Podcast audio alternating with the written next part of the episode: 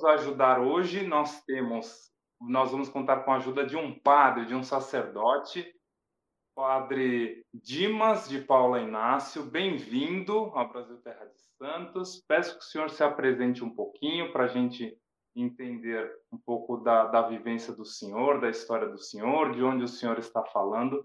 Bem-vindo, Padre Dimas. Muito obrigado pela acolhida, querido Fábio, né?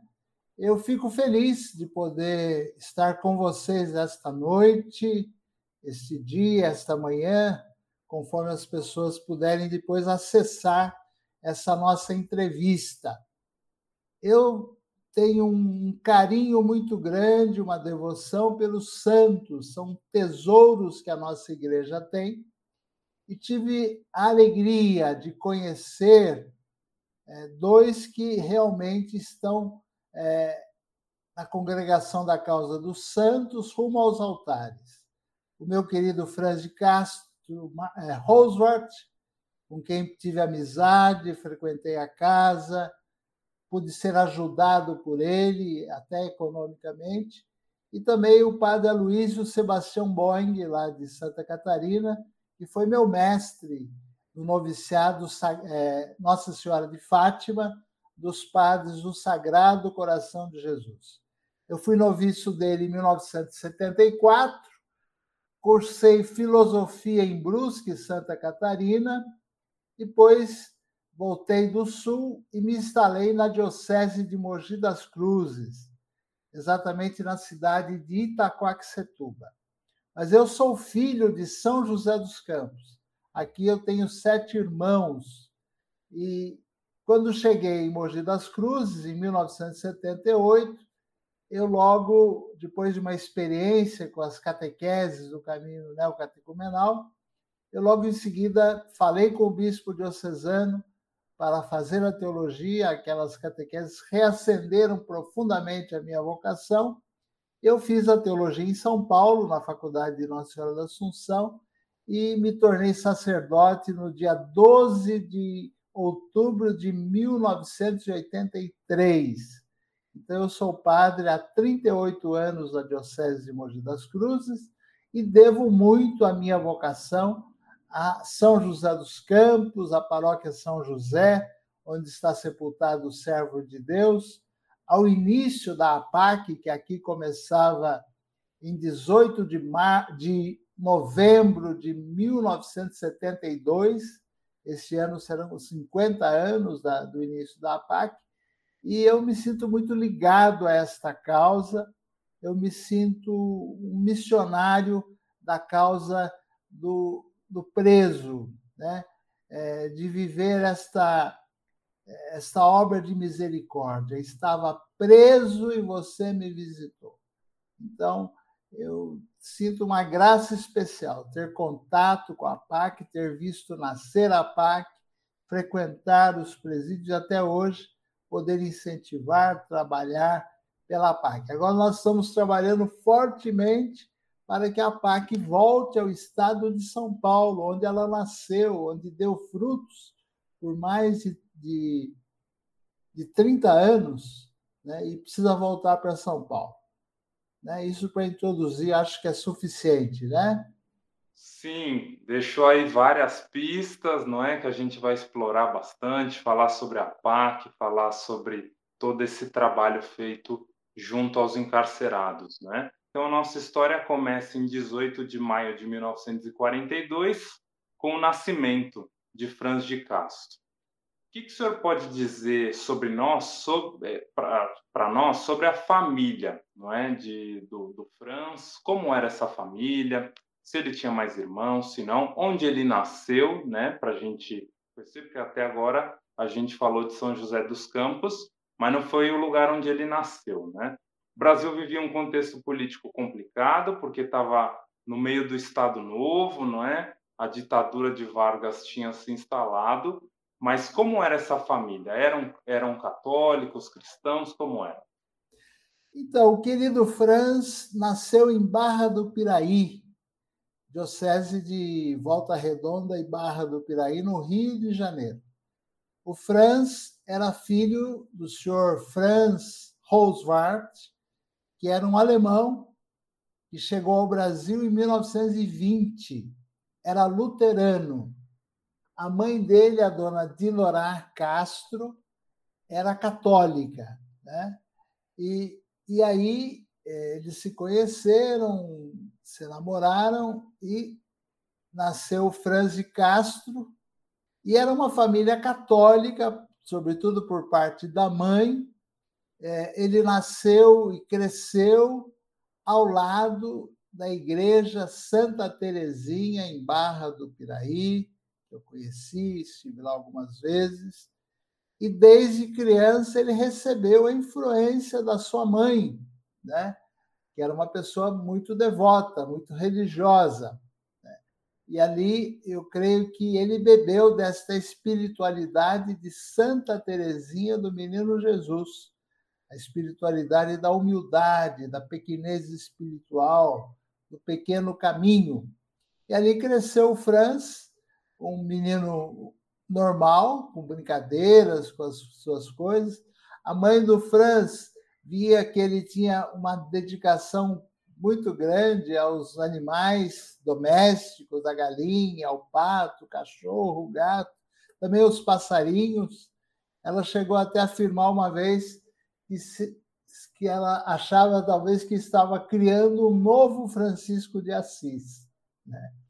E assim foi crescendo ali o menino Franz, que tinha um gosto assim cultural bom, grande. A mãe dele já ouvia muita música clássica e ele gostava também de ouvir e foi crescendo ali e estudou no, no, no colégio, no ensino hoje fundamental, depois ensino médio, naquela época o grupo escolar, né? depois científico, colegial, ali foi estudando foi batizado nos primeiros anos na igreja São Benedito, lá em Barra do Piraí, né? e viveu em Barra do Piraí até os 15 anos.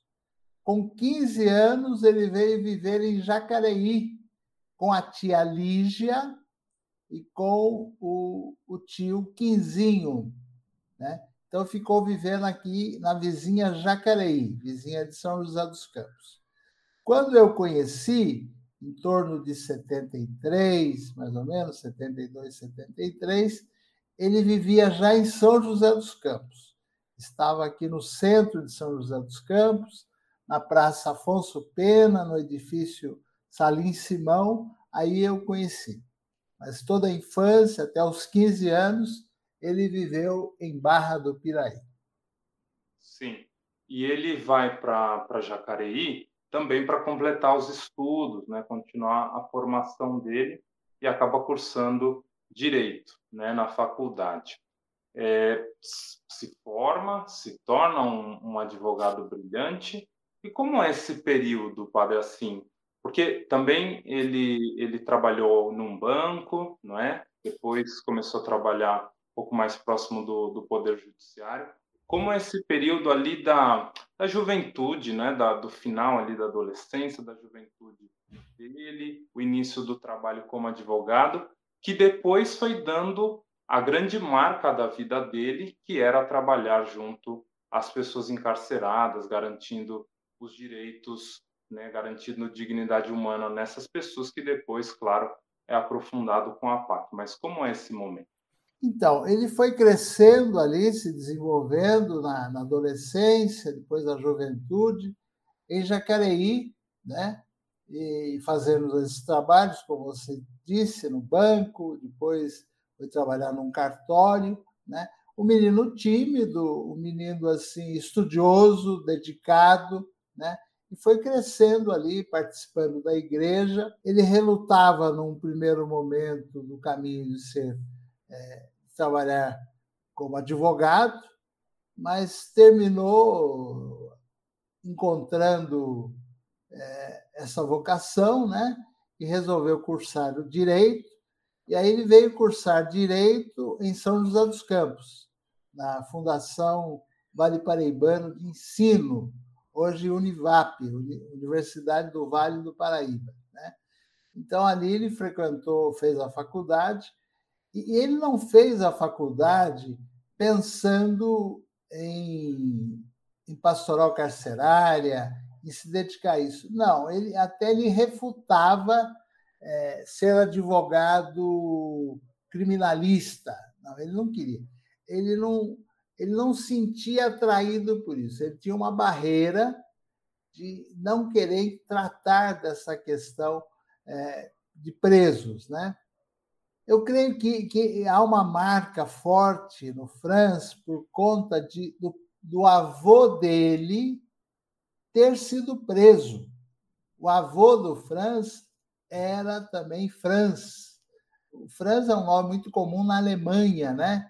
O avô dele aqui no Brasil, quando houve uma orientação do, do Estado Novo de perseguir as pessoas que falavam a língua alemã, japonesa, os italianos, os que estavam aliados na Segunda Guerra Mundial.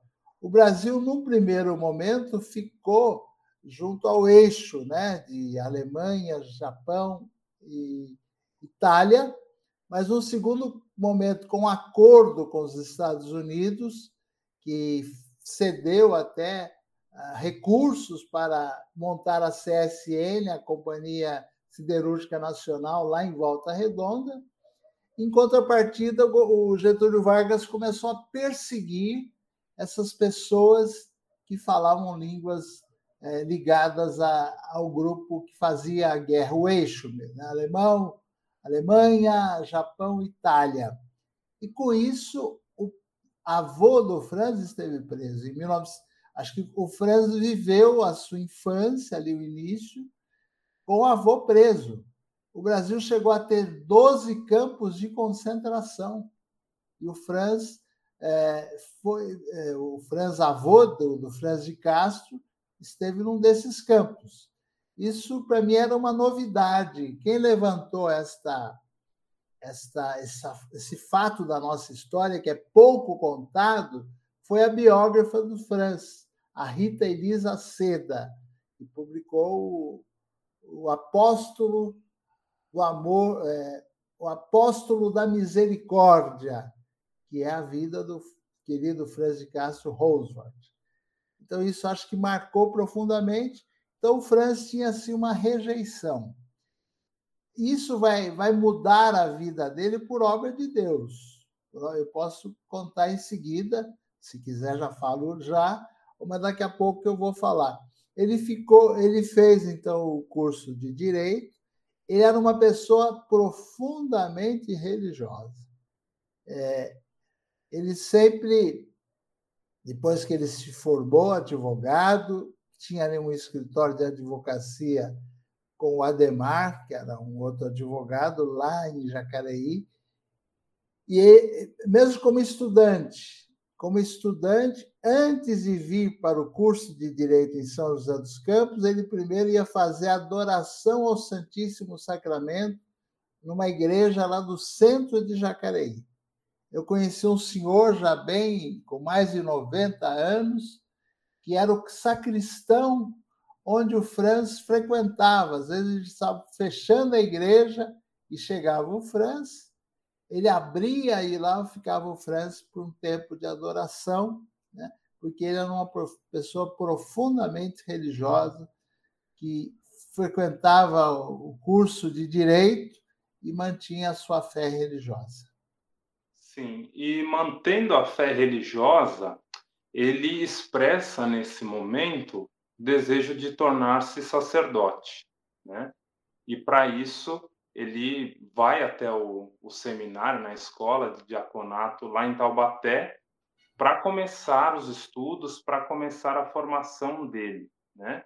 E aí também nisso já começa essa transformação que o senhor falou em relação aos encarcerados, porque isso marca também a vida dele. Então, como que é? Porque ele, apesar de jovem, é, já tinha, ele mesmo relata, não é que vinha conseguindo bastante sucesso na carreira dele, na, na advocacia. Mas o desejo dele é maior de ser sacerdote. Então, como que é essa virada na vida de Franz que depois vai levá-lo a APAC e a todo o trabalho que ele fez, mesmo num curto período. Então, quando eu conheci o Franz, ele era de profunda espiritualidade e uma pessoa culta, era um leigo além do tempo dele. Por exemplo, o Franz ele assinava o Observatório Romano, o jornal do Vaticano, que não é comum para um leigo. E o Franz assinava esse jornal.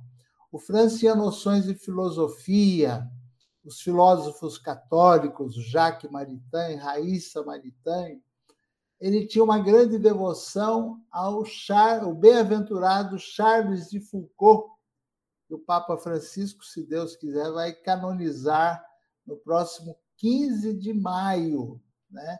Uma pessoa também que eu aprendi a admirar, a amar, a ser devoto, que quando fui noviço estava também na moda no Brasil, o querido Charles de Foucault, depois que o Carlos Carreto, Carlos Carreto, que vinha da Ação Católica, ficou por mais de 10 anos nos passos do Foucault, vivendo lá no deserto do Saara.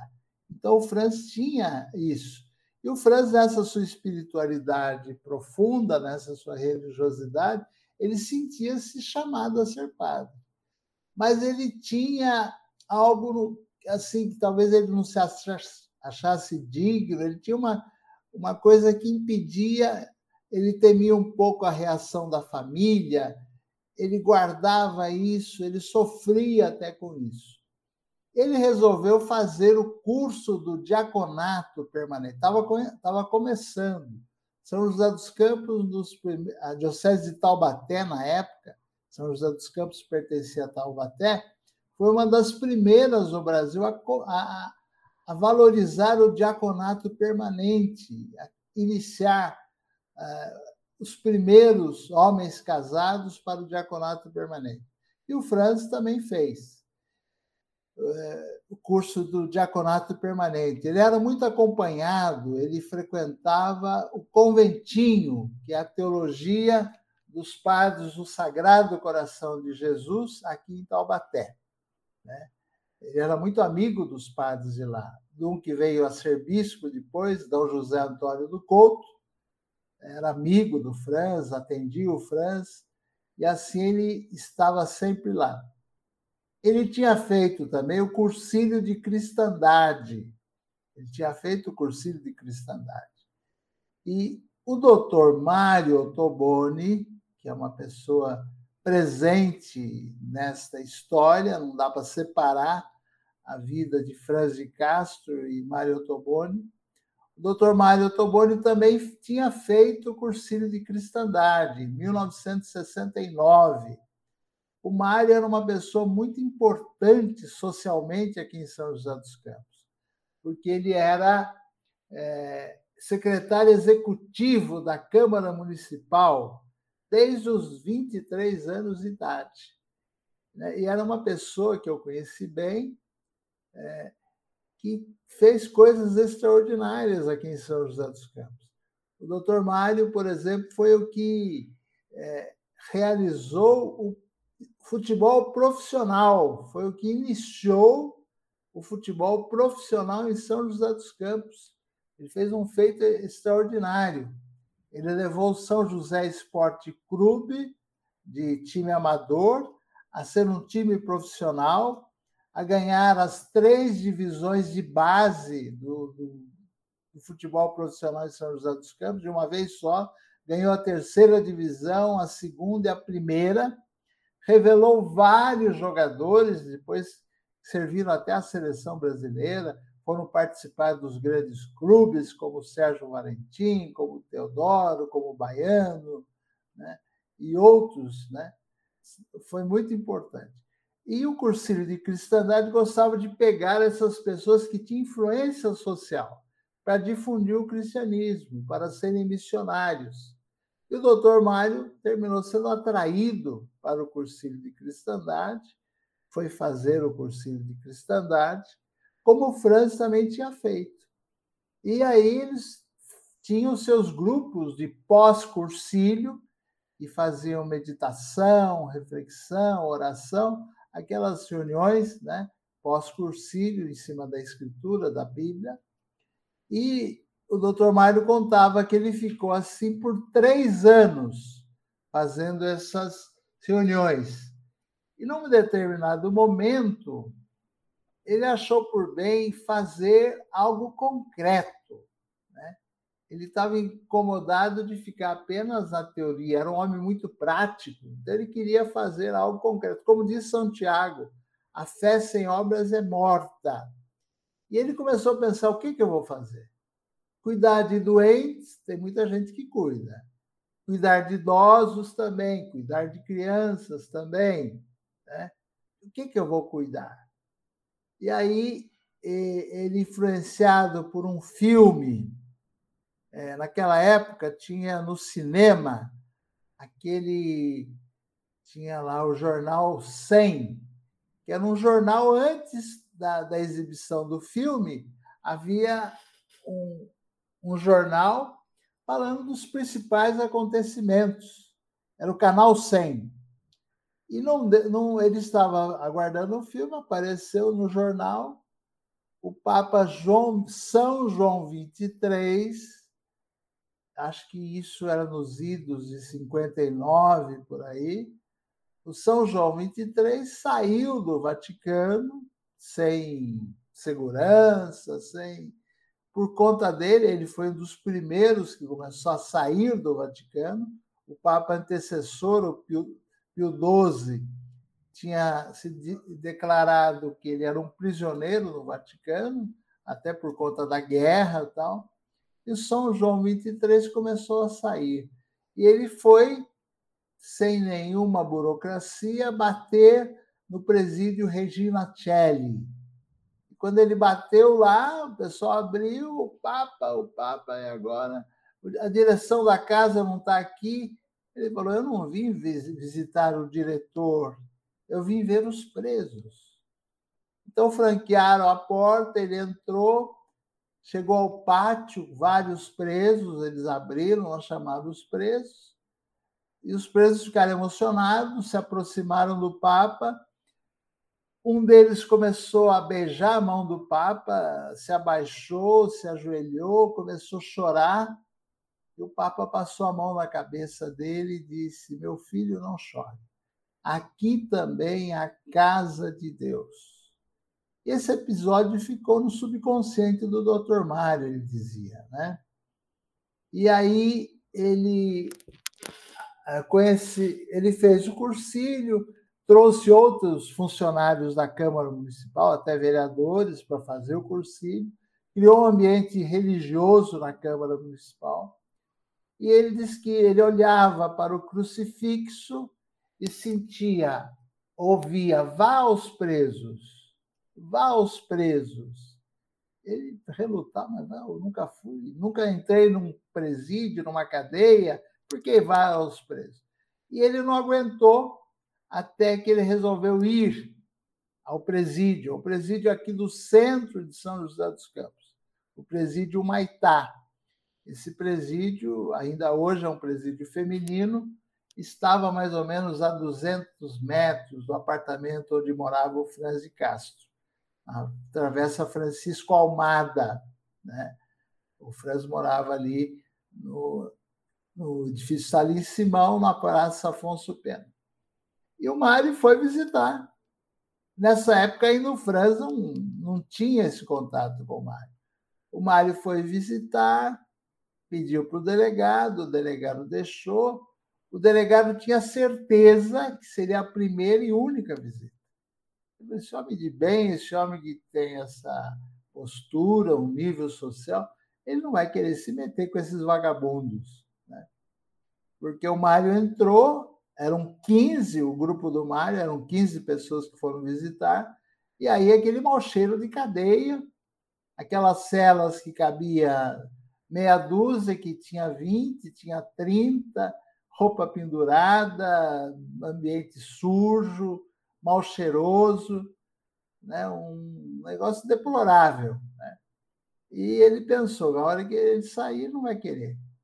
Daí o Mário estava na saída, ele perguntou, e aí, doutor, o senhor ainda quer fazer alguma coisa com esse lixo, com esses vagabundos? Aí o Mário respondeu: Agora eu tenho a certeza que eu quero. Se o senhor permitir, nós vamos começar a fazer um trabalho aqui. Isso era novembro de 72. E aí o grupo começou a fazer o trabalho, começou a ir à cadeia, rezar com os presos, conversar com eles, tal, tal, e foi indo. Mas antes disso, normalmente esses grupos de pós-cursílio, como hoje os grupos pós-encontro é, de casais, vão diminuindo. Né? O grupo do Mário, depois que voltou para casa, eram 15, sobrou 7. O do Franz também tinha ficado diminuído, pequeno também. E aí o Franz ouviu falar que eles iam juntar os grupos e que iam fazer trabalho na cadeia. Quando o Franz soube disso, o Franz começou a faltar nas reuniões. Olha, cadeia não é para mim, não.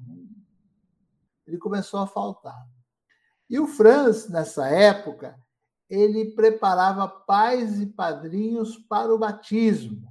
Ele era um agente de pastoral aqui da paróquia São José, onde ele era, está sepultado.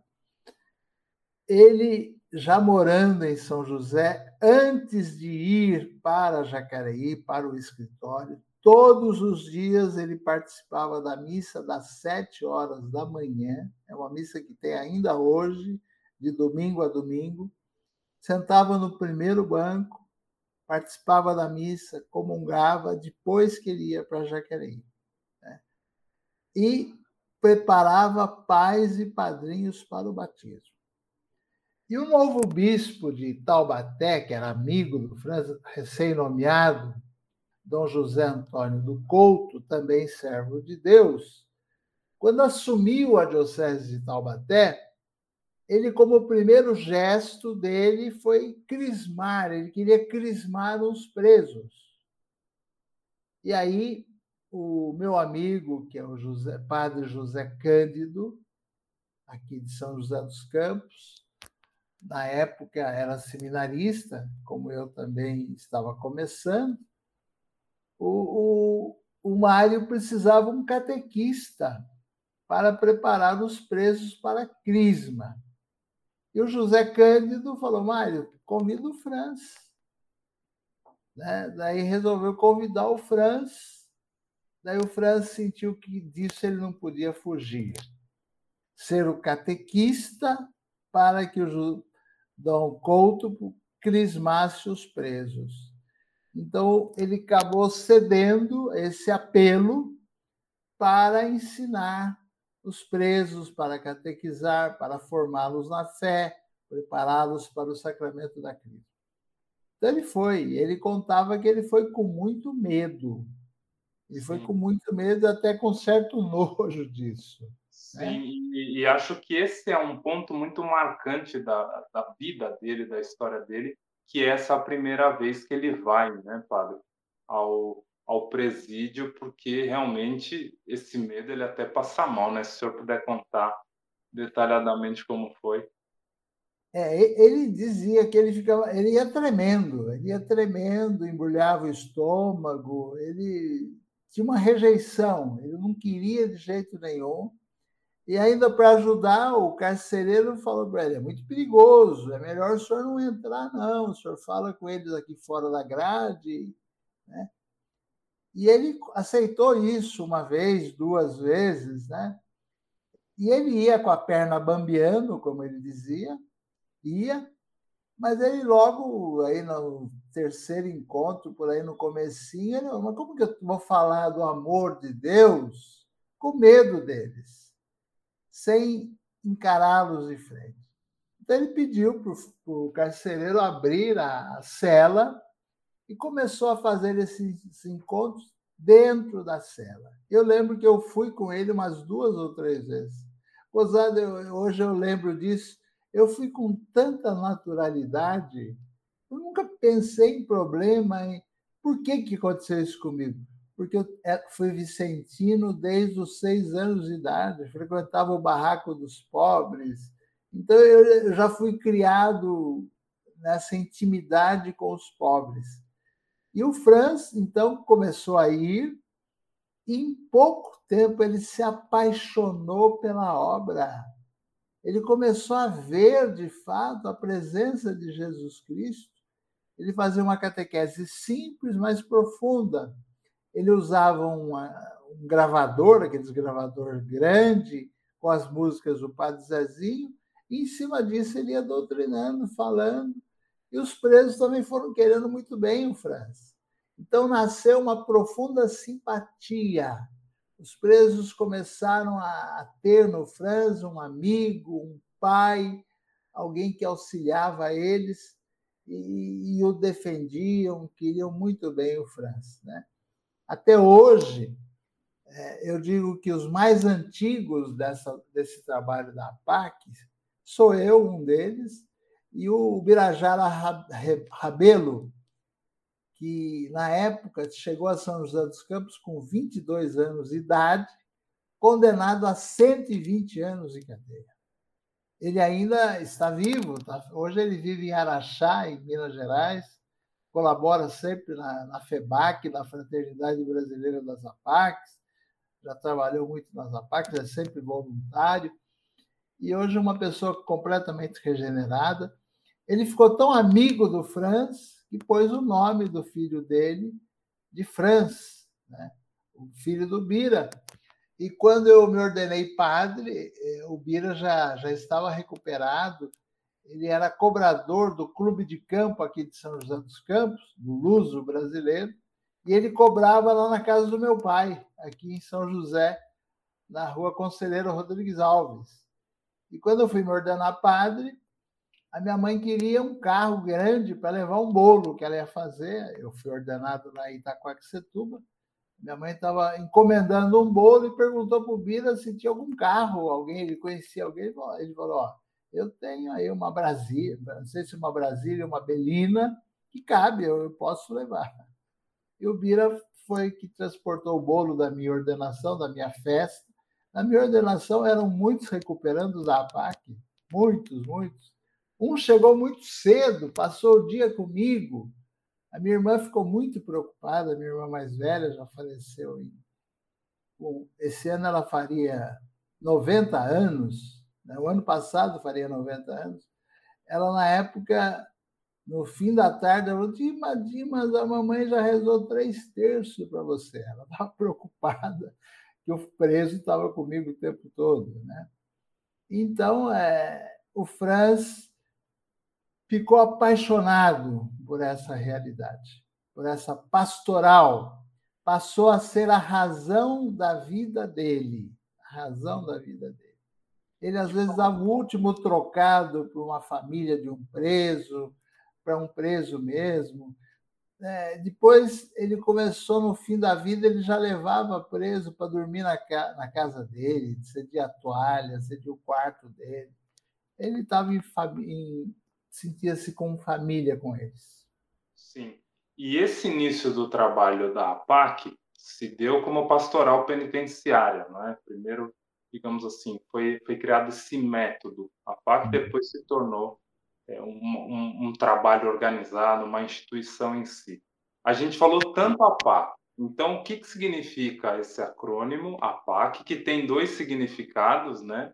Na uhum. verdade, um depende do outro. E, e que método é esse diferente de trabalhar com as pessoas que estão em cumprimento da, da pena? Então, a PAC, no primeiro momento, era o nome do grupo pós-cursílio do Mário Toboni. Eles chamavam a PAC, era a abreviatura de Amando o Próximo, Amarás a Cristo. Né? E se tornou um grupo de, de pastoral penitenciária, como você disse, de assistência aos presos, de fornecer assistência religiosa, assistência também é, jurídica, assistência de saúde, assistência com cesta básica. Né? Isso foi se desenvolvendo aos poucos.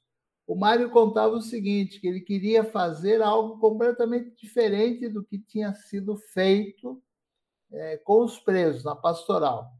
Então ele começou a conversar. Ele dizia que quem é, revelou, quem desenvolveu esse método foram os próprios recuperandos.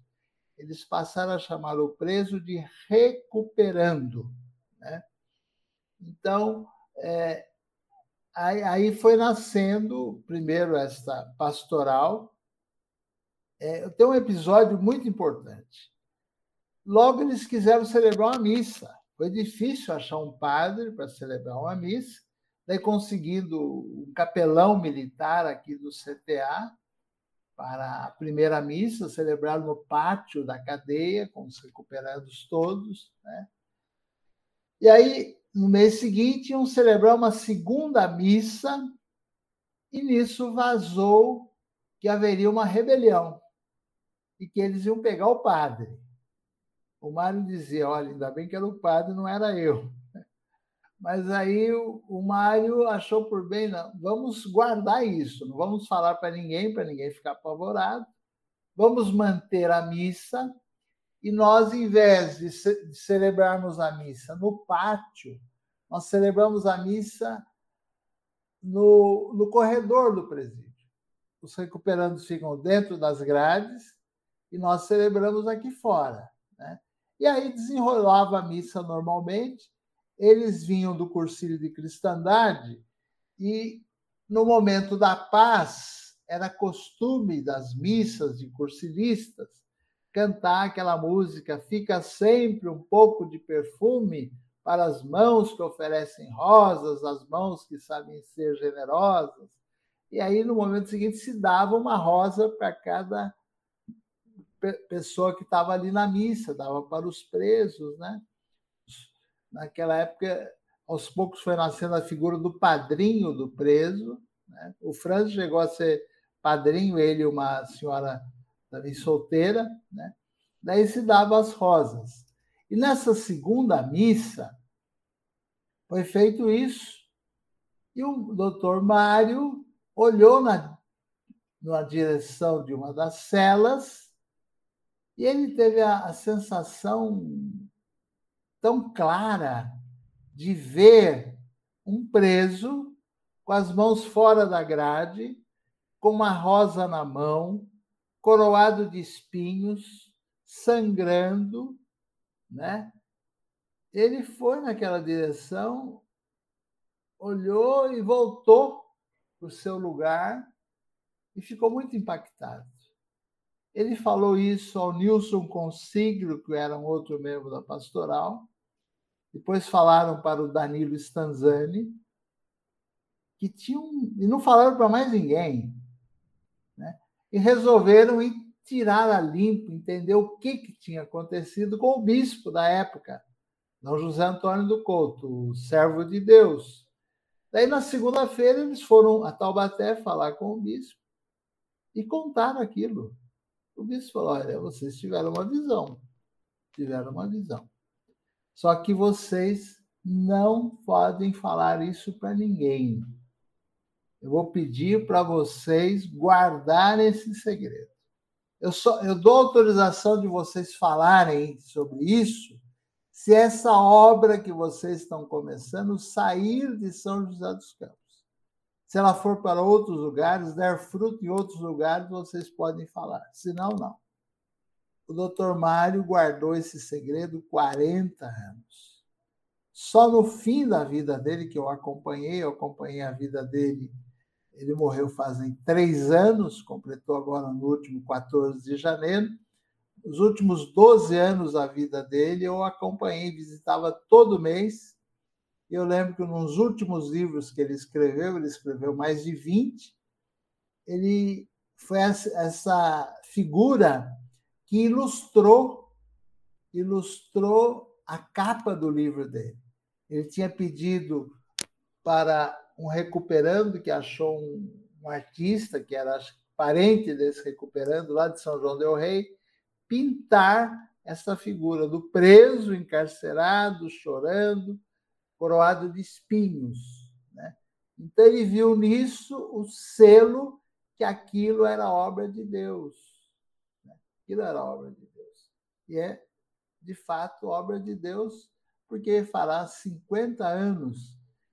E aqui em São Paulo, eu disse, foram 30 anos aqui em São José dos Campos, é, funcionou isso de maneira maravilhosa. Agora, posso continuar? Sim, sim, por favor. E também é, seria bom que o senhor explicasse para a gente o que, que, tem na APAC que a gente não, não vai enxergar, não vai encontrar em um presídio comum. Então, o que aconteceu desta pastoral inspirada por Deus, dessa forma de pastoral penitenciária que esse grupo de cursilho, liderado, liderado pelo Mário Ottoboni, começou, e depois veio também o Franz de o grupo deles. Né? O que, que aconteceu de extraordinário? Que eles foram é, tomando gosto e dando passos assim interessantes. É, por exemplo, eles criaram eles perceberam, por exemplo, que uma lacuna para aquele que está condenado, privado de liberdade, é a sua relação familiar, a relação do pai com a mãe. Né? É, essas pessoas têm destruído essa relação paterna-materna. Às vezes a mãe é uma prostituta, às vezes o pai é um alcoólatra. Então, eles têm quebrado esse laço. Então, através da, da, da figura do professor Hugo Veronese, um advogado, um, um psicólogo, doutor Hugo Veronese, psicólogo, que era o psicólogo do Franz. O Franz, com essa dúvida vocacional, ele frequentava o doutor Hugo Veronese. O doutor Hugo foi chamado para a PAC, depois que o Franz ajudou o Mário a entender a importância da psicologia nesse trabalho. E aí, uma, o, junto com o Mário e a equipe toda, resolveram instituir o casal padrinho, que seriam como um pai substituto do preso, para ele recuperar a figura paterna e materna. O doutor Hugo dizia o seguinte: o homem ele faz a personalidade dele, ele se firma na relação com a mãe. Né? E a mulher na relação com o pai. Então tem que trabalhar essas duas imagens. Eles começaram a ter isso. Né? E também outras, outras coisas de assistência jurídica, assistência à saúde, né? a educação, a alfabetização. A Cidinha Ottoboni, a esposa do Dr. Mário, era alfabetizadora, professora desses recuperandos. Então foi nascendo assim o método. Aconteceu é, em São José dos Campos, uns dois anos antes da morte do Franz, né, que havia muitos problemas nesse presídio. É, havia fugas, havia rebeliões, né? E os, nesse, até aí, a PAC funcionava, era uma pastoral funcionando junto com a, o agente penitenciário, com a polícia militar. Né? Não era um trabalho separado, era um trabalho conjunto. Né? E começou a ter problemas. E aí, a, os agentes penitenciários, a polícia, procuraram o juiz e disseram que precisava reformar esse presídio, que ele não tinha segurança, não tinha condições. Eu lembro que eh, se falou de reformar uma cela no valor de 150 mil na época. Não lembro nem o dinheiro da época, o dinheiro mudou tanto no Brasil, que era 150 mil, um valor altíssimo uma cela. E aí o, o doutor Nilo Perpétuo, na época, que era o juiz é, das execuções penais, juiz corregedor aqui de São José dos Campos, já tinha muita intimidade com o doutor Mário Ottoboni, sabia das realizações do Mário e pediu ajuda para o Mário. E o Mário falou que sim, ajudaria. E começou a fazer campanha em São José dos Campos, junto à indústria, ao comércio, para reformar. E conseguiu reformar totalmente o presídio da Humaitá. Reformou totalmente, com esses 150 mil, ele reformou o presídio inteiro e dotou o presídio de sala para laborterapia, um belo auditório, transformou a cela forte, aquela cela de castigo, numa capela, né?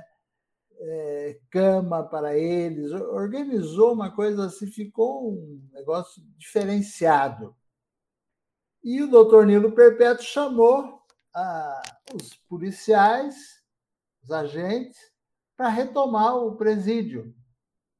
E eles continuaram alegando insegurança, que não tinha condições tal. E aí o, o juiz, já cansado deles, dessa falta de boa vontade, se dirigiu ao doutor Mário. É? Então, doutor, o senhor assume a, a, o presídio? O senhor pode administrar esse presídio? Mas não, nós nunca pensamos isso. Nunca foi nosso objetivo administrar presídio. O senhor acha que a gente tem condição? Eu peço um tempo para me conversar com o grupo e dar uma resposta senhor. Vamos conversar também com os recuperantes. E o Mário foi, conversou com o grupo, conversou com os recuperantes e voltou ao juiz. Olha, se o senhor acha por bem, né? Aí o Franz já tinha falecido. Isso foi mais ou menos em 83, foi na época que eu me ordenei padre. Daí falou com o juiz: olha, nós vamos, podemos, nós e os recuperandos, podemos assumir o presídio. Com uma única condição: nós não queremos nenhum policial, nenhum, só nós. O senhor aceita assim? E assim nasceu o primeiro presídio do mundo sem polícia, preso, é, recuperando, cuidando de recuperando. A chave estava sempre na mão do recuperando, a chave da grade, né? E assim por diante. Sempre, mesmo que, que nessa época tinha um voluntário, mas os recuperandos assumindo praticamente a administração do presídio. Foram 18 anos aqui na Rua Maitá, sem fuga, sem nenhum problema. Dá para contar nos dedos algum episódio. Tão bem que funcionou. Eu cheguei a levar, eu nas minhas paróquias, trazia ônibus para visitar. Eu dizia que tinha mais ambiente de igreja do que, às vezes, um convento, do que as nossas paróquias. Era um ambiente de Deus era de fato algo extraordinário, um ambiente de oração, de recolhimento, de respeito, de educação, algo extraordinário. Sim, e, e só para quem está nos assistindo e que nunca tinha ouvido falar da PAC, e que até se assustou, não é? Porque no Brasil a gente tem esse modelo muito infeliz de, de presídios, não é? A gente tem que entender o seguinte, não é? a pessoa no Brasil ela é condenada, a principal pena, né, a maior delas, é a privação da liberdade, não a privação da dignidade, não é? Então, quando a gente vê, não é, presídios em que, como o senhor falou, é, tem é, uma cela para seis pessoas e tem 30, não é? O colchão não tem, cheia de rato, não tem chuveiro, a comida é podre, isso é tortura, não é? Não tem outra palavra para dizer isso. E nós não privamos ninguém da dignidade, não é? A pessoa, o condenado, mantém-se pessoa, mantém-se em sua própria dignidade. A ela é privada a liberdade. Então, é tão revolucionário a PAC porque mostra como nós podemos manter a dignidade de uma pessoa ela cumprir a própria pena, mas também cumprir o objetivo da recuperação, da ressocialização, não é? E não só fazer com que ela passe aquele período para aprender, mas que também não volte à criminalidade.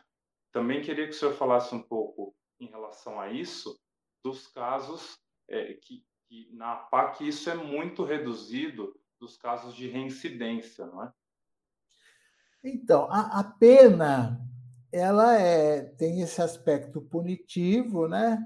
De, da pessoa é, responder pelo mal que ela fez, pelo crime que cometeu, mas tem um sentido também de reintegração, de recuperar né, a, a pessoa. Né? Ela, no Brasil, não tem pena de morte, graças a Deus, que também não resolve o problema, não tem é, prisão perpétua, né? também que não resolve. No máximo que uma pessoa pode ficar presa no Brasil são 30 anos. A pessoa é condenada a 120, mas não vai ficar, não vai cumprir, né? E depois aos benefícios, depois de certo tempo a pessoa vai reduz aí um sexto, depois um terço, a metade, até sair para o condicional. Então é muito melhor que esta pessoa seja tratada, seja cuidada, seja reinserida, né? seja recuperada. Porque a maioria desses, desses nossos irmãos e irmãs que sofrem pena privativa de liberdade são vítimas da sociedade, dessa injustiça gritante que nós temos de distribuição de renda, de miséria, a pessoa vive na miséria, a pessoa, o menino cresce num barraquinho com 10, 12 irmãos, vendo os pais fazerem é, relação sexual, num ambiente deplorável, às vezes um pai alcoólatra, uma mãe prostituta, em ambientes terríveis. Né? Então, isso vai deformando a pessoa. A pessoa é, a, a nossa sociedade produz o criminoso nessa falta de educação. Né? Nós temos o Estado eh, longe da periferia, longe dos pobres. Então, isso. E às vezes a pessoa faz um pequeno furto, às vezes para comer, e pega pena. Nós estamos com os presídios abarrotados são Paulo, por exemplo, se gaba de acabar com o Carandiru, né, que chegou a ter 9 mil presos. Mas hoje eu digo, com esse sistema de CDP, nós semeamos pequenos carandirus pelo estado afora. Só na minha região, em Mogi das Cruzes, são dois que eram para ter 700 recuperandos, presos. Hoje já tem quase 2 mil e já chegou a ter 2.400. Como vai se recuperar num ambiente assim? De ociosidade. E, normalmente, nesses presídios, a droga, as armas, celular, entra de tudo. Não há nenhum controle, não há disciplina, não se recupera nada. O método APAC, que, por princípio, é administrado pelos próprios recuperandos e uma equipe é, contratada para isso, os agentes contratados para isso, no máximo se admite 200 recuperandos. Recuperandos ou recuperandas, no máximo. E todos com dignidade, todos podendo dormir numa, numa cama, numa beliche limpa, né? cada um com a sua cama individual, né? é, um refeitório onde todos comem de garfo e faca, né, com a comida que eles mesmos cozinham, preparam de boa qualidade. Né? Não há ociosidade, onde todo mundo trabalha, estuda. O dia numa PAC, num centro de reintegração social da PAC, começa às seis da manhã. Seis da manhã, todo mundo com a campainha tem que se levantar às seis e meia, todos têm que estar na capela para oração da manhã. Meia hora de oração todos os dias, com orações próprias, todos os dias, leitura da palavra de Deus, né? sempre de maneira ecumênica, né? se quer uma espiritualidade, respeitando a religião de cada um. Depois é, dessa oração, tem o café da manhã, preparado com dignidade, antes do café, a oração, tudo certinho. Depois do café tem a limpeza no regime fechado, a higiene de tudo, a limpeza, tem que manter sempre em ordem, sempre em ordem, tudo limpo, da melhor maneira possível.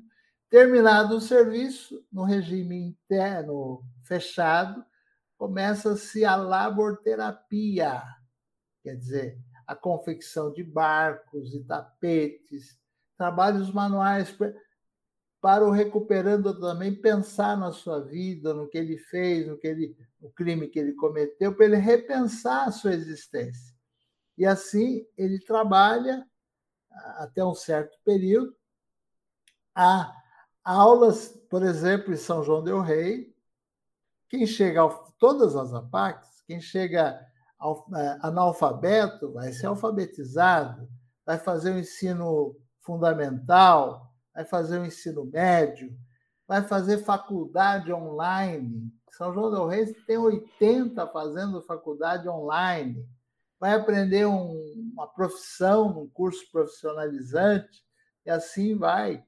Isso no, no regime fechado. Né? É, palestras de valorização humana, né?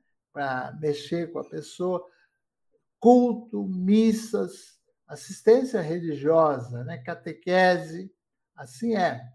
No regime semiaberto, há oficinas, marcenaria, é, há também é, fábrica de blocos, é, horta, é, criação de porcos, criação de galinha, né? serralheria, a cozinha por conta deles, uma padaria. São João del Rei vai fazer agora um restaurante, está na beira da estrada APAC, um restaurante para produzir é, chefes de cozinha, garçom, pessoas preparadas. O restaurante é Liberdade, né? chama-se Liberdade. Então é assim. Hoje, a APAC, em Minas Gerais, é programa do Tribunal de Justiça de Minas. Os juízes recém-formados têm que ir à APAC, conhecer a APAC, fazer cursos sobre a APAC. Eu creio que em Minas tem perto de 45 centros de reintegração social, hoje totalmente administrado pelos recuperandos e a comunidade, sem o concurso de polícia. Não tem polícia. E o índice de recuperação é mais de 85%. Mais de 85%. Um, uma dificuldade, por exemplo, de reincidência é a questão das drogas. Agora está começando um projeto do cuidado, né, que eles descobriram, para fazer uma pesquisa no Tribunal de Justiça de Minas, que num determinado período a reincidência chegou a 32%. Então, agora está se atacando mais fortemente essa questão da droga, que é terrível. Tem os alcoólatras anônimos, tem os narcóticos anônimos, e agora esse trabalho de cuidado para as pessoas não reincidir por conta da droga. Mas o índice é baixíssimo. Enquanto no sistema comum 85% voltam ao crime, uns 15, as duras penas se reintegram, na PAC é o contrário. Né? É um contrário. É uma participação da sociedade, porque é responsabilidade nossa. Né? Nós temos responsabilidade para com essas pessoas que estão desajustadas, cometendo crime, porque nós ajudamos a produzir. Né? As pessoas querem tratar como lixo essas pessoas. Né? Hoje, até, nós estamos aprendendo que é preciso reciclar o lixo, né? e, e se tem que avançar muito. Então, o ser humano é filho de Deus, é imagem e semelhança de Deus. É, na PAC, nós temos uma máxima: ninguém é irrecuperável. A questão é como se trata. E graças a Deus, ainda é uma gota no oceano, é certo, mas estamos avançando. Nós vamos completar 50 anos. Minas Gerais assumiu o modelo, solidificou, organizou a legislação. O Maranhão é outro exemplo fantástico. No Maranhão são oito. É, a Pax é a primeira feminina fora de Minas Gerais, lá em Viana, no Maranhão. O governador dá todo o apoio.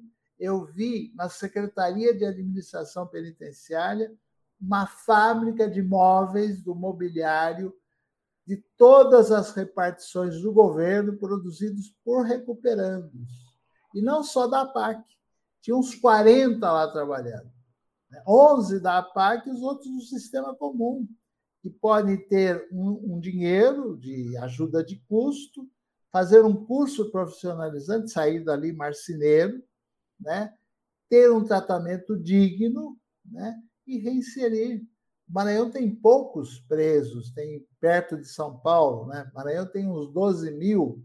Eu lembro na época que 3.600 estavam nesse projeto do governo de dar trabalho. Eles estavam produzindo lajotas, produzindo blocos, fazendo pintura em escolas do município, trabalhando nesse projeto, nessa fábrica. Todo o mobiliário das repartições do governo eram feitos ali nessa fábrica. Caiu 60% o custo desse mobiliário. O Paraná já tem quatro unidades da APAC, o Rio Grande do Sul tem duas, é, Rio Grande do Norte tem uma, Rondônia tem uma, é, o Espírito Santo também uma, as que eu lembro. É, começou agora em Coronel Oviedo, no, no, no, Paraguai, aqui no vizinho Paraguai, e outros lugares, eu sei que tem na Itália, nos Estados Unidos, e assim vai. É uma obra de Deus que eu vi nascer, acompanhei, e fico feliz de dar a minha pequena contribuição. E esta causa do servo de Deus, Fres de Castro, é uma causa importantíssima. Acho que ainda a gente não deu conta o suficiente o quão importante é esta causa. Porque é para fazer presente esta obra de misericórdia. Estava preso e você me visitou, me visitou.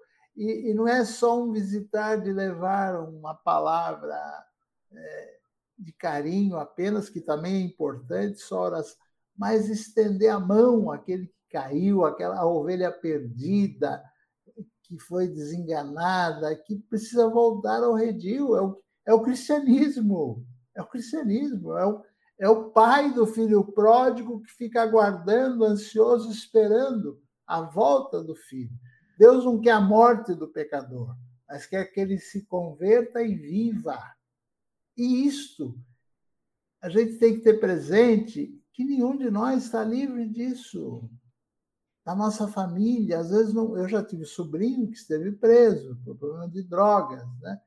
Eu, o Mário dizia: se pudesse examinar o ser humano por dentro e por fora, ninguém se diria inocente. Ninguém é inocente. A gente, no momento de ira, gente pode matar uma pessoa, pode atropelar uma pessoa no trânsito e ser condenado. Né?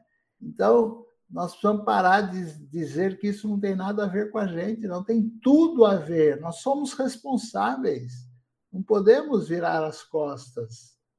Precisa estender a mão, precisamos resolver, participar da solução também desse problema. Nós temos que participar da solução de todos os problemas. O problema não é só do governo, não é só do sistema, mas é nosso também. Claro que o governante tem que se envolver. Nós estamos firmemente lutando, é, estamos chegando, é, já fiz alguns gestos com deputados para a gente conseguir voltar a PAC ao estado de São Paulo. Sim, e aqui nós estamos falando de uma realidade 750 mil presos, não é? De alguma forma presos, seja provisórios, seja os já condenados, é, que o Brasil vive, não é? É a terceira ali, varia entre a terceira e a quarta maior população carcerária do mundo. o modelo tradicional é extremamente caro, como o senhor disse, pouquíssima é a recuperação e recupera aquela pessoa é, para trabalhar no subemprego, porque não vai ser contratado para um emprego importante, porque já está quichado, já tem a condenação lá. Então é hora da gente de fato começar a pensar, não é? O que, que a gente quer? Que sociedade a gente quer? Que, que cadeias a gente quer quebrar nesse sentido? Porque isso se torna um ciclo vicioso. Então a PAC também ajuda a tornar esse ciclo vicioso num ciclo virtuoso, onde a pessoa vai se recuperar e vai ter a possibilidade de retomar a vida, tendo emprego, tendo a consciência de seus atos, não é, podendo formar uma família, enfim, assim seguir a própria vida, não é? Mas padre, voltando mais para a história do Franz, não é? Porque a gente ainda tem o final da vida dele a tratar. O Franz, a partir de um determinado momento da vida, ele falece muito jovem, é verdade, aos 38 anos, ele vai dando alguns sinais de que algo vai acontecer. Que naquele momento não, não passava desapercebido pelas pessoas, mas ele começava a ter um, um, digamos assim, um desprezo evangélico pela própria vida, dizendo: quero doar a minha vida a Deus, estou é, cada vez mais pronto àquilo que Ele me, me enviar, não é? As determinações dele, a minha vida é para é para Deus, é para os irmãos, não é? E aí algumas pessoas dizem, ah, mas por que você está dizendo isso? Você é jovem, não é? é? Tem até algumas passagens dele diz, ah, se eu se eu falecer, não é? Sou sou solteiro, não é? Não levo nada da vida, não é? Para mim viver é sempre estar com Deus. As pessoas nesse momento não, não percebiam que talvez ali ele já tivesse é, sendo tocado pelo por, pelo próprio Deus para que abraçasse o martírio, não é? abraçasse ainda mais profundamente a causa da fé, assim como o próprio Cristo fez.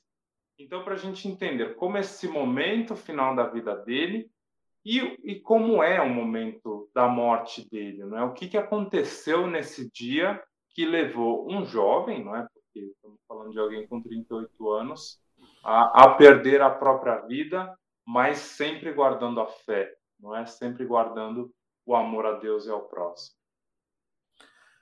Então, caro Fábio, o, o Franz ele se apaixonou completamente por essa obra de misericórdia. Então ele passava às vezes um final de semana inteiro dentro da APAC. Às vezes mesmo o carcereiro esquecia dele dentro da cela, ele ficava lá conversando, consolando um, ajudando o outro. Às vezes ele dava o último trocado dele para a família de um deles. Ele foi cada vez mais se envolvendo com esta pastoral, vendo de fato Jesus Cristo que estava preso naquelas pessoas. E ele é, ia foi desenvolvendo isso e de repente ele começou a achar que estava chegando no fim já a vida dele. Ele, ele primeiro a questão da vocação sacerdotal. Ele ele mantinha o desejo de ser sacerdote, de ser padre, mas ele começou a questionar se ele teria que abandonar o trabalho com os presos. Para ele, a prioridade era o trabalho na PAC. Então, ele falava: se eu tiver que ser padre e deixar isso, então eu prefiro ficar aqui. Né? Ele queria ser padre da APAC. Não existe o padre da APAC, o padre da pastoral carcerária só. A gente é padre da igreja para servir onde a igreja precisa, nas pastorais que a igreja precisa, mesmo dentro de uma diocese, nas várias paróquias, nas várias atividades. Então, ele foi se aplicando todo, assim. Né? Dentro do método APAC, há a jornada de libertação com Cristo, né? que começa na sexta-noite, sábado, domingo, né? que é bem intensa, até na linha do cursinho de cristandade, e o Franz sempre dava, dava palestra Jesus Cristo, homem e Deus. Mas o Franz também era aquele que era o anjo do, do, daquele encontro. Ele tomava conta da sineta, era o primeiro a levantar, acordar todo mundo, e o último a ir dormir? E fazer muito tempo de adoração. Ele ficou totalmente tomado. E já no fim da vida, nos últimos tempos da vida dele, ele disse, por exemplo, um mês antes da morte dele, ele falou para Cidinha Ottoboni, a esposa do Dr. Wally, Cidinha, olha, eu daqui um mês eu vou empacotar. Ela falou, não, Fran, você está cansado, tira umas férias, você descansa um pouco, né? Ele falou, não, Cidinha, eu estou sentindo que está chegando a minha hora. Então, foi um dos, isso foi um mês antes do que aconteceu com ele. Ele não tinha, né? Ele era frágil de saúde e tal, mas não, não tinha nada dizendo que ele, que ele ia falecer tão de imediato. É, depois, ele, alguns dias antes do episódio, ele, Franz nunca uh, escolhia roupa para audiência, né? nunca escolhia roupa nada para audiência. A, a secretária doméstica da casa dele, a Terezinha, passava o terno, escolhia para ele e tal, ele vestia e ia para audiência e por sinal ele era um ótimo advogado, o doutor Silvio Marques Neto, que foi o que inspirou a constituição jurídica da APAC, passando de a, Amando o Próximo a Cristo para Associação de Proteção e Assistência aos Condenados, uma entidade jurídica, né?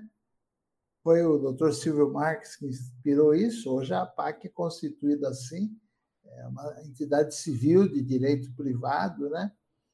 É, o Franz, então, é, envolvido com isso tudo, sem escolher a roupa para audiência, pouco antes de morrer, ele falou para Terezinha, Terezinha, você deixa pronto esse terno, que era um terno azul, é, um terno marronzinho, ele vai servir para minha sepultura. Ele chegou a falar isso que ela preparasse o terno que ele ia ser sepultado com aquele terno. Então ele foi, ele foi sentindo isso. E quando aconteceu a rebelião que vitimou Franz, e foi 14 de fevereiro de 1981, o Franz, além do trabalho na APAC de São José dos Campos, ele fazia uma pastoral carcerária no presídio em Jacareí. Eu conheci muitas pessoas que frequentavam lá a cadeia com o Franz. O Mário Toboni não tinha trabalho em Jacareí. Então, o delegado, o doutor Celestino, que conhecia o Mário, ligou para o Mário logo nas primeiras horas do dia 14, pedindo ajuda, porque os presos tinham saído para o banho do sol, tinham sequestrado tomado de refém algum, alguns agentes penitenciários, algumas pessoas, um cabo da Polícia Militar, e o ambiente estava terrível. Estava tudo bagunçado, as celas quebradas, um, um tumulto geral. E o, e o doutor Mário, como tinha em grande respeito pelo Franz, sabia do trabalho do Franz, convidou o Franz para ir ajudar as autoridades em Jacareí para não derramar sangue, para debelar aquela rebelião. Então eles se dispuseram a ir.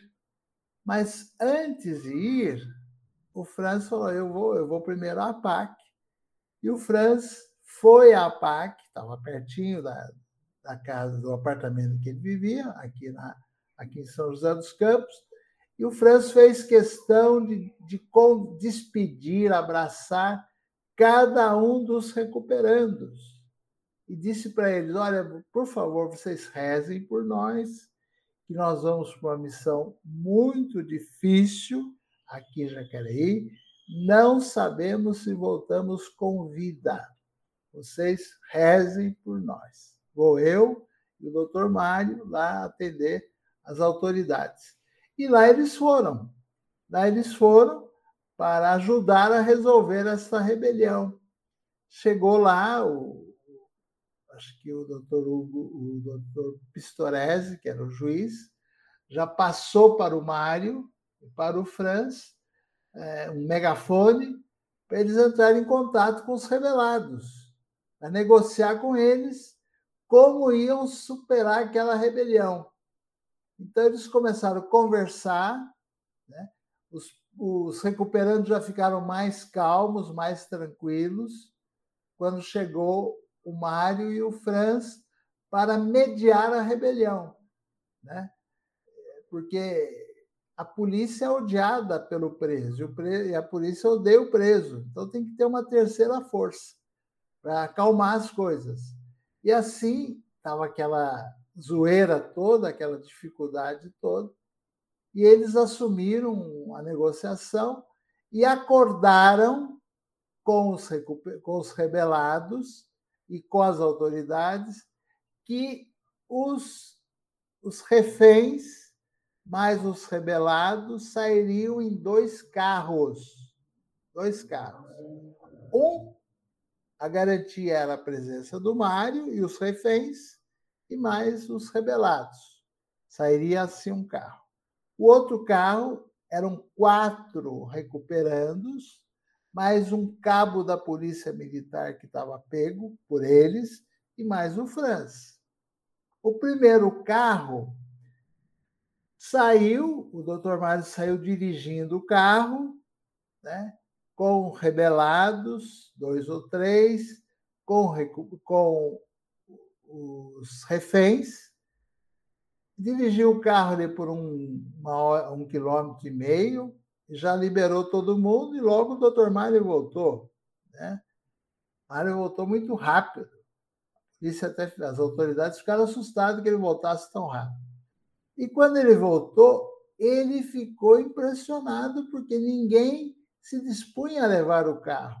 E o carro não, com os outros não tinha saída, era para sair em seguida os dois carros. Mas o, o carro que ia sair, o cabo da Polícia Militar, que era refém, e o Franz de Castro e mais quatro rebelados, estavam no mesmo ponto.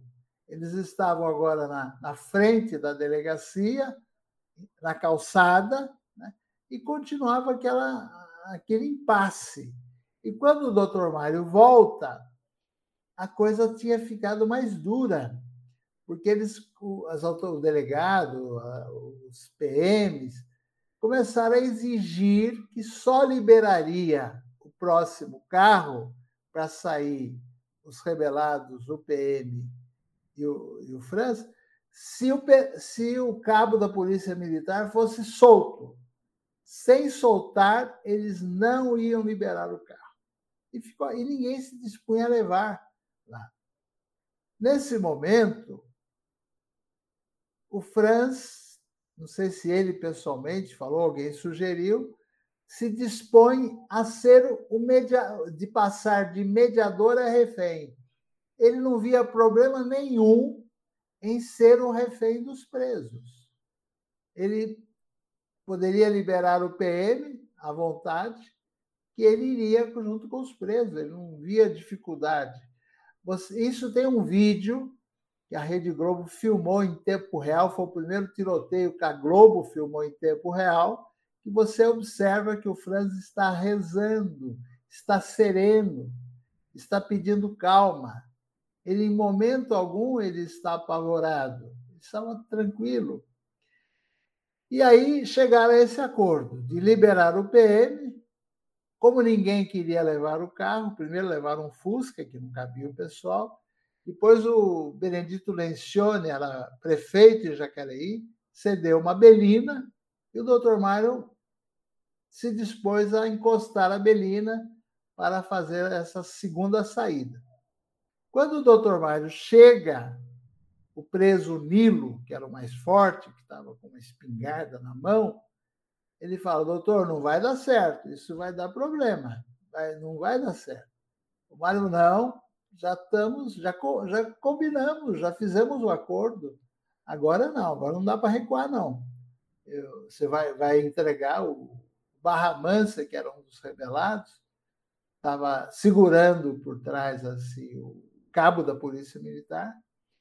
O Mário chega, o rapaz entrega a chave para eles do carro, o Franzão dirigia, quem ia dirigir era o Nilo, entrega a chave para o Nilo, e o Mário, o, o PM sai como meio correndo, o Mário segura firme na, por trás, e ele sai, você vê que tem foto da época, parece que ele está meio correndo, o Mário sai, quando eles viram a esquina, saem da linha de fogo, acontece um tiroteio, bala para todo quanto é lado, né?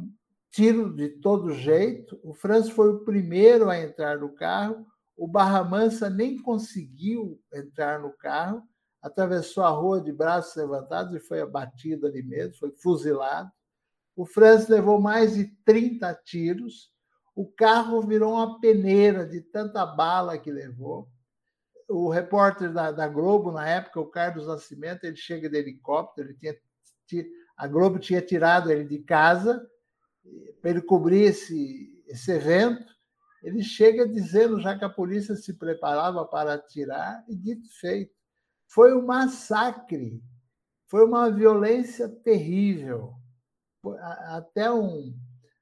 Estava de férias, de folga, um militar, que entrou no meio ali e terminou também participando e levou um tiro na cabeça, também foi morto. Né? Não sei, não sabemos o que aconteceu, se alguém que aproveitou para eliminá-lo. Sei que foi uma tragédia, foi terrível. O doutor Mário não morreu porque foi esperto, porque Deus o preservou, creio eu, mas para ele foi terrível ter tirado o Franz de Castro, sabia que era uma pessoa de bem, de paz, serena, e não matava nenhuma barata, uma pessoa totalmente de paz, e morrer daquela maneira, morrer como um bandido, morrer assim, né, assassinado daquela maneira. Ele se, se identificou de tal maneira com essa pastoral que morreu como um deles, né, se identificou com eles e assim ele morreu, né? naquele fatídico 14 de fevereiro de 1981.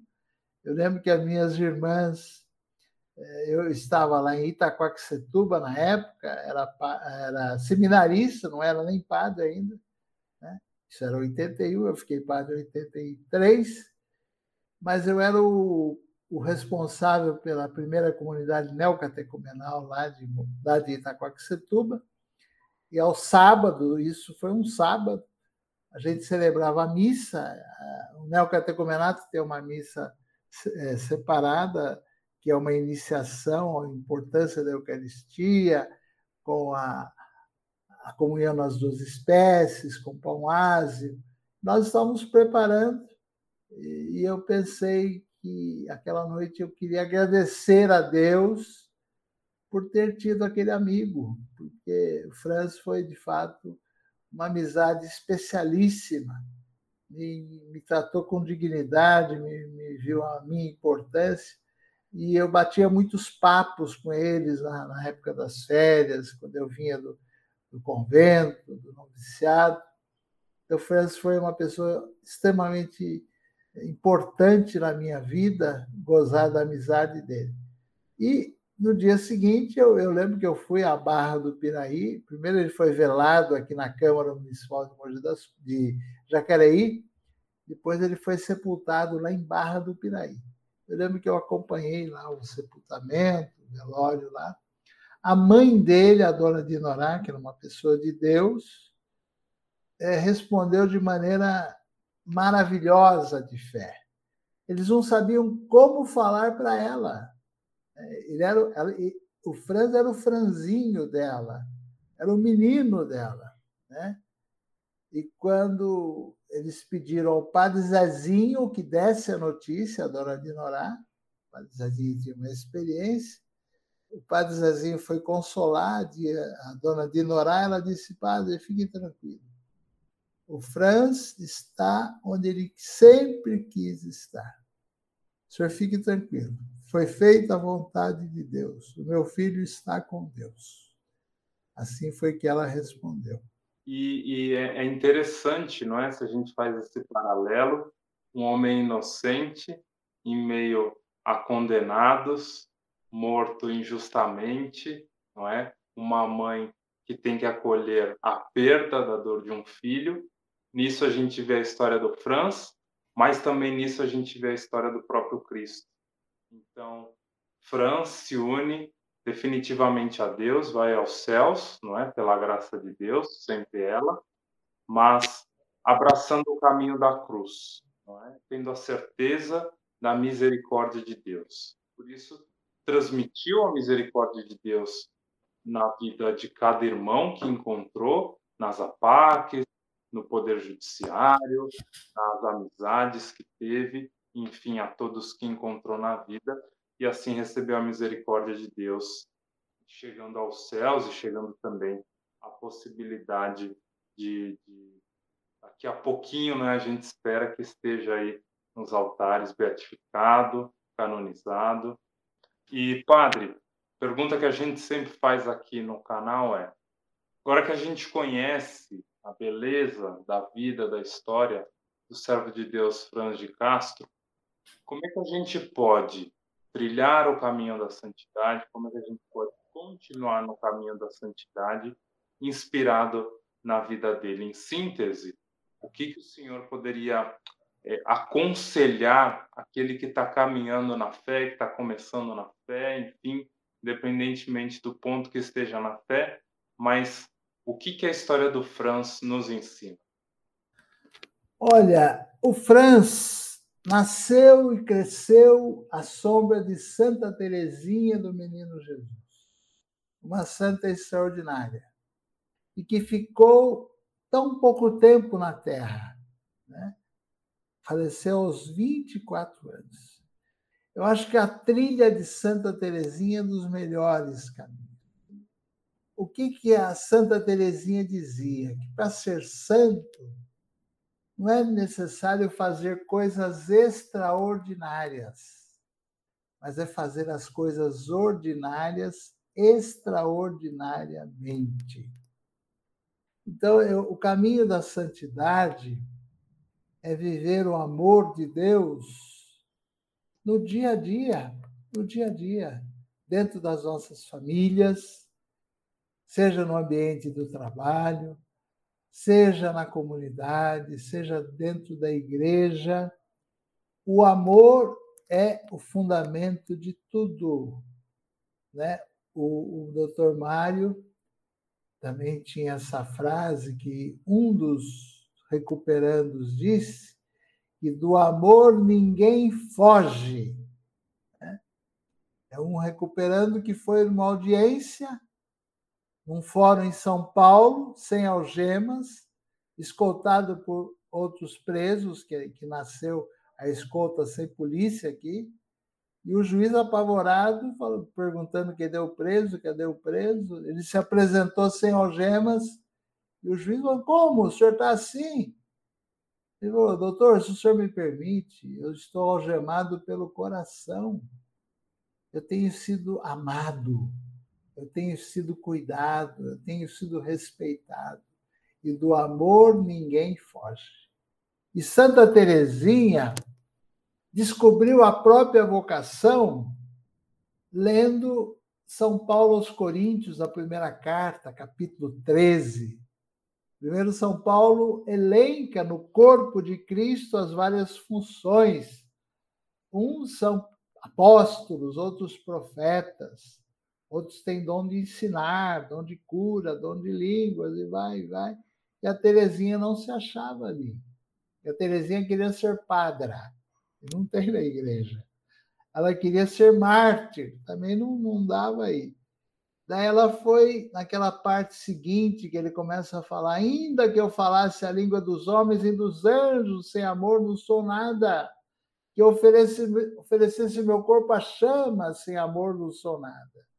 Ainda que eu distribuísse todos os meus bens aos pobres, sem amor não vale nada. O amor é paciente, o amor não se ensoberbece, não é orgulhoso, não julga, não guarda rancor, e assim foi né, a Terezinha falou: Ah, encontrei a minha vocação. No coração da igreja, minha mãe, eu serei o amor. Então, o caminho da santidade é aí. O Franz encontrou no amor a esses que a sociedade rejeita, despreza, trata como lixo. Eu vejo esses programas pavorosos do fim do dia, tratando essas pessoas como se fossem os maiores bandidos, os maiores destruidores, enquanto nós sabemos onde há bandidos muito mais terríveis, eu vejo muito triste isso, vendo que o amor transforma. O amor, o nosso. Eu, eu tenho o nome de Dimas por causa de São Dimas que nós, a igreja, nós começamos, gostamos de dizer que foi canonizado pelo próprio Cristo, que era um malfeitor, que era um bandido. Né? A Catedral de São José dos Campos é a primeira catedral do mundo dedicada a São Dimas. Não foi à toa que aqui nasceu a PAC. E o meu pai chegou aqui em 49. Em 46 começava o primeiro santuário do mundo dedicado a São Dimas. Por isso eu sou Dimas. Pobre, pecador, talvez pior do que o Dimas original, mas querendo trilhar o caminho da santidade, ser santo como o Senhor é santo. Exato, porque o caminho de santidade é um chamado, é uma vocação para todos nós. Essa é uma certeza que nós temos de ter. Alguns poucos vão chegar aos altares, mas também como diz o Papa Francisco, existem os santos da porta ao lado, né? os santos do cotidiano, que essa é a santidade ao qual todos nós somos chamados. Padre, para encerrar essa entrevista, então eu vou pedir para o senhor conduzir a oração do servo de Deus Franz de Castro, porque, como o senhor disse, precisa de muita oração, porque o processo não é nada fácil, tem muitas etapas, tem uma comunicação constante com o Vaticano, mas é preciso muita oração, porque o servo de Deus Franz de Castro precisa ser conhecido, precisa ser invocado para que de fato faça sentido com que ele seja é, chamado de beato e posteriormente chamado de santo por toda a igreja. Então, por favor eu vou fazer a oração, se você me permite. Eu, eu, compreendo que muitas pessoas não se sintam prontas para frequentar um presídio, para se aproximar dessa realidade. Eu peço que não há problema nisso. Um tem dom para cuidar de criança, outro de idoso, outro de doente. Nem todos têm essa vocação de entrar, de pegar a mão na massa da pastoral junto aos detentos mas que rezem, então, peçam a Deus pela santificação do Franz, e será um grande estímulo para esta obra de misericórdia. Rezemos. Senhor, nosso Deus, que inspirastes o vosso servo, Franz de Castro Roswart, a uma total dedicação de amor aos encarcerados, ao ponto de derramar o próprio sangue em favor da causa dos mesmos. Nós os pedimos que, se for de vossa vontade, Franz de Castro seja um dia glorificado pela vossa igreja e, por sua intercessão, possamos receber a graça de que tanto precisamos e que vos pedimos com fé peçam no coração. Fortalecei-nos, ó Senhor, na vivência do amor ao próximo, e abençoai a todos que se dedicam à pastoral carcerária e às APACs. Por Cristo nosso Senhor. Amém.